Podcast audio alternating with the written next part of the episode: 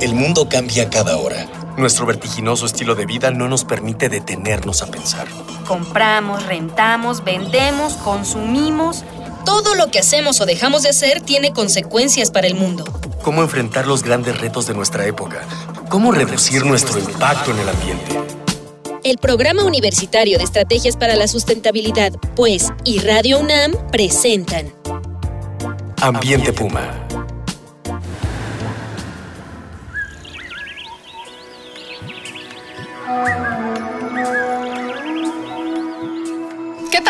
Como siempre, un gusto saludarles. Soy Mireya Imas, directora del programa de estrategias para la sustentabilidad de la UNAM, y le doy, como siempre, la más cordial bienvenida a este su programa Ambiente Puma: Voces, Ideas y Acciones Sustentables. En la emisión anterior del programa estuvimos charlando sobre el ranking mundial de universidades, conocido como Green Metric, el cual evalúa el comportamiento en términos ambientales de diferentes campi y los criterios con los que se valoran las políticas de sustentabilidad ambiental en los centros de enseñanza superior a nivel mundial. También mencionamos la importancia de que la UNAM participe en este tipo de iniciativas porque pues queremos ser ejemplo de institución responsable con el ambiente. Y vamos a continuar esta conversación sobre la UNAM en Green Metric y de nueva cuenta me acompañan en cabina Luis Gutiérrez y Diana Osorio. Ellos son colaboradores en el área de asesoría y proyectos del Programa Universitario de Estrategias para la Sustentabilidad. Diana, Luis, bienvenidos nuevamente. Muchas gracias. Muchas gracias. No, bueno, pues es un placer platicar con ustedes porque además ustedes sí que conocen las tripas de Green Metric y ustedes conocen los datos de lo que está haciendo la UNAM. Y lo importante que es comunicarle esto a nuestra comunidad, a la comunidad Puma, pero también a la comunidad en general porque esta universidad es una universidad de todas y todos los mexicanos. Y tenemos que rendir cuentas no solo en lo que enseñamos, sino también cómo lo enseñamos. Y en este caso, en el tema de la sustentabilidad, predicar con el ejemplo, pues es sumamente importante y además muy valioso, porque es de las cosas que mejor se aprenden predicando con el ejemplo. Antes de retomar la charla con ustedes, vamos a irnos a un sondeo y vamos a ver qué nos dicen las y los jóvenes de la universidad sobre los temas de sustentabilidad en esta nuestra casa de estudios.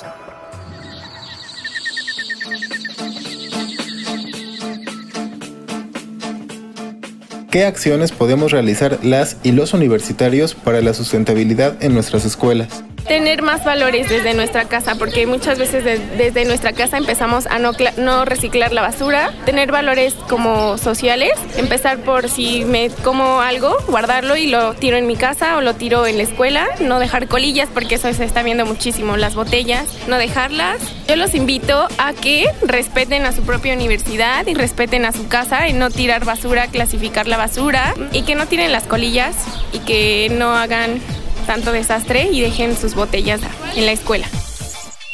¿Qué acciones podemos realizar las y los universitarios para la sustentabilidad en nuestras escuelas? Interesarse por el conocimiento de lo mismo, esto es saber qué residuo eh, involucra qué destino y esto es pues un interés eh, específico por todo lo que nosotros generamos y en general tendemos a realizar en, en torno a un servicio, por ejemplo transporte o algún consumo de, de producto y saber qué destino tiene cada una de esas cosas. Yo los invito a que tomen interés por parte de, del sector de, de tratamiento de residuos que es algo muy loable respecto a saber y pues tener una cultura respecto a ello.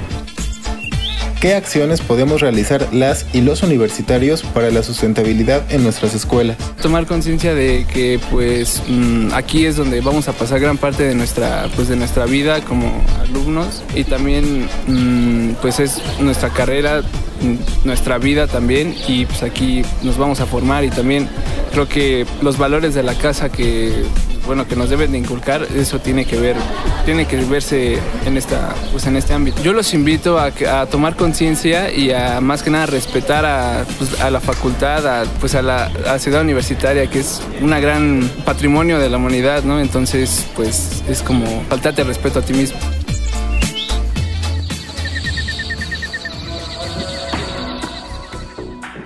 Usted?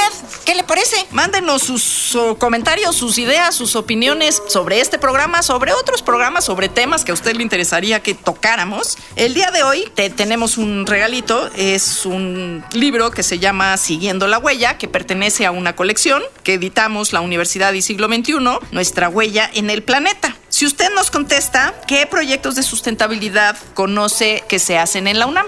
Le recuerdo, como siempre, nuestras vías de contacto en Twitter, arroba UNAM Sustentable, en Facebook Sustentabilidad UNAM, en el teléfono 5622 5212 13 o 14. Y recuerde que este espacio lo construimos entre todas y todos, pues con sus voces estamos haciendo comunidad. Y vamos a entrar a esta emisión sobre el ranking mundial de universidades Green Metric. ¿Cuáles son las fortalezas y las debilidades de este tipo de rankings y dónde está la UNAM? También en términos de cuáles son nuestros fuertes y dónde tenemos, como se dice ahora, área de oportunidad.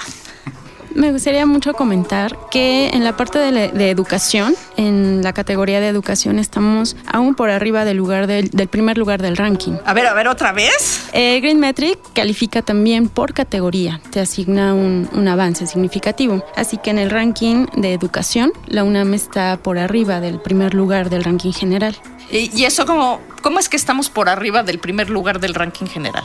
Bueno, porque tenemos una oferta educativa muy amplia, eh, distribuida en todos nuestros, nuestros grados académicos, desde el bachillerato, bueno, desde iniciación, el bachillerato y hasta los posgrados. Tenemos institutos y centros de investigación dedicados completamente a temas sobre medio ambiente y sustentabilidad. Y eso se traduce también en la currícula. Entonces, eh, nuestros estudiantes tienen acceso a, a una amplia gama de posibilidades para, para estudiar temas sobre ambiente y sustentabilidad, desde cosas de agua muy, muy técnicas hasta cosas mucho más integrales como economía y sustentabilidad, desarrollo sustentable, etcétera. Entonces, eh, realmente el esfuerzo que ha hecho la universidad en los últimos años se refleja ahora en esto, ¿no? En que, en que tenemos una gama tan amplia que superamos al primer lugar en, del ranking sobre este, sobre este tema. Digamos que el ranking no solo da un valor general, sino que puntea en los diferentes rubros que evalúa. Y en, en particular en este rubro somos el primer lugar. Así es, sobre, puntea sobre seis ejes, infraestructura y áreas verdes, ya lo dijimos la semana pasada, pero no podremos recordarlo. Energía y cambio climático, residuos, agua, transporte y educación. Y entonces, eh, sobre este aspecto, bueno, pues yo creo que es una fortaleza de la UNAM y tenemos pues también áreas de oportunidad como transporte, porque bueno, vivimos en una ciudad que está diseñada para transportarse en vehículos particulares, como ya, como acabamos de ver en las semanas recientes, y no somos una excepción.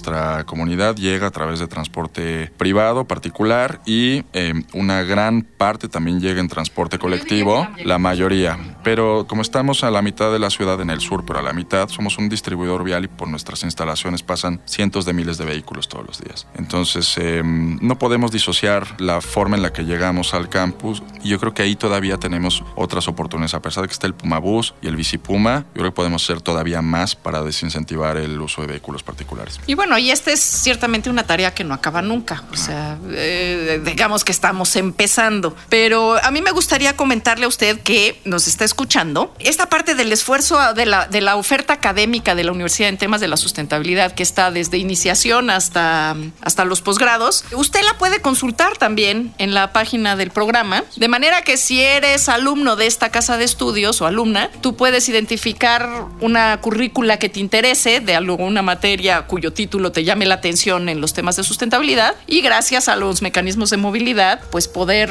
llevar esa materia en particular si así te conviene y es importante para tu formación. Yo creo que esta es una de las cosas que nos ha dado ese buen puntaje, poder identificar no solo el número y el nombre de las materias, sino la currícula de cada una de esas materias y además hacerla visible para la comunidad universitaria, ¿no? Así es. Sí, claro, si tú eres un estudiante de Derecho y te quieres dedicar a temas ambientales, te metes a la página del programa y puedes encontrar ahí una base de datos que te permite identificar dónde podrías aprender sobre biodiversidad en la Facultad de Ciencias, dónde podrías aprender sobre gestión del agua en la Facultad de Ingeniería o en alguna FES, dónde podrías aprender sobre emis- calidad del aire, etcétera. Entonces, si estás interesado en orientarte, o sea, no importa qué profesión tengas, orientar tu profesión hacia estos temas, ahí está la oferta. ¿Cuál dirían ustedes? Digamos que estamos hablando de las fortalezas, pero bueno, también hay que hablar de cuáles son nuestros puntos más flacos. ¿En qué es en lo que estamos más cojitos en el en esto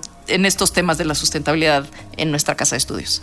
Eh, un poco, porque va arrancando lo que es la estrategia de manejo de residuos quedamos sí en lugares eh, bajos, pero sin embargo seguimos avanzando. Es decir, la estrategia de separación de residuos, que también está disponible en las páginas del programa, ya está como real en todo el campus de Ciudad Universitaria. Ya se empieza a conocer más por la comunidad, la comunidad ya tiene más presente que ya no solo hay dos categorías de separación, sino que ya existen cinco. Ya lo están haciendo, creo que eso es algo muy importante porque existía la, la estrategia, existía la propuesta, pero la comunidad no estaba colaborando. Entonces, este tipo de programas dependen en su totalidad de lo que nuestra comunidad está haciendo. Claro, y para que la comunidad se sume tiene que entender qué es lo que está pasando. Entonces, ahí hay también una labor muy importante de comunicación, de socialización de las ideas y de la importancia de hacer bien estas cosas. Realmente, em, este sistema nuevo de residuos que pareciera muy complejo, pero en realidad es muy sencillo, es muy obvio, es muy útil además en términos de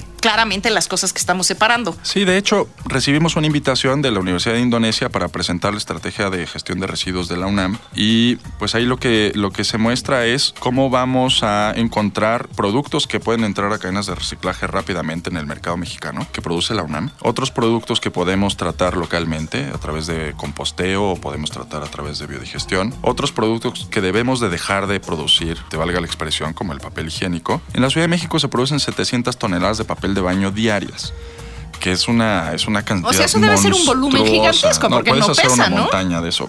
No, bueno, sí pesa, porque bueno, al final pero pesa es papel poquito, sucio, pero. Pero eh, está generando problemas de salud entre el personal de, que se dedica a gestionar estos residuos. Es un riesgo a la salud, pero además es una práctica equivocada. El papel, como bien decías, está, el papel higiénico está diseñado para disolverse en el agua, no debería generar ningún problema para las instalaciones sanitarias de prácticamente ningún inmueble, porque, bueno, al final se va en una descarga de 6 litros y tú le agregas 10 gramos o 20 gramos de, o sea, no realmente Sí, claro, no, si usted le avienta el rollo, bueno, Sí, pues si ya tú le pones un rollo no, papel de sí, baño, ya sí, no claro. funciona, ¿no? Todo con moderación, como dicen por ahí. Y entonces, bueno, de lo que se trata es pues de no producir este, produ- este, este residuo y a través de estas tres estrategias, enviando a reciclar, tratando localmente la fracción orgánica y eh, dejando de producir residuos que no deberían producirse, vamos a reducir hasta que solamente quede un tercio de los residuos para enviarlos a rellenos sanitarios. Ese es un enorme avance, es uno de los temas yo creo que más descuidados de la agenda ambiental mexicana y la UNAM está haciendo un, un esfuerzo importante por abrir brecha. Y bueno,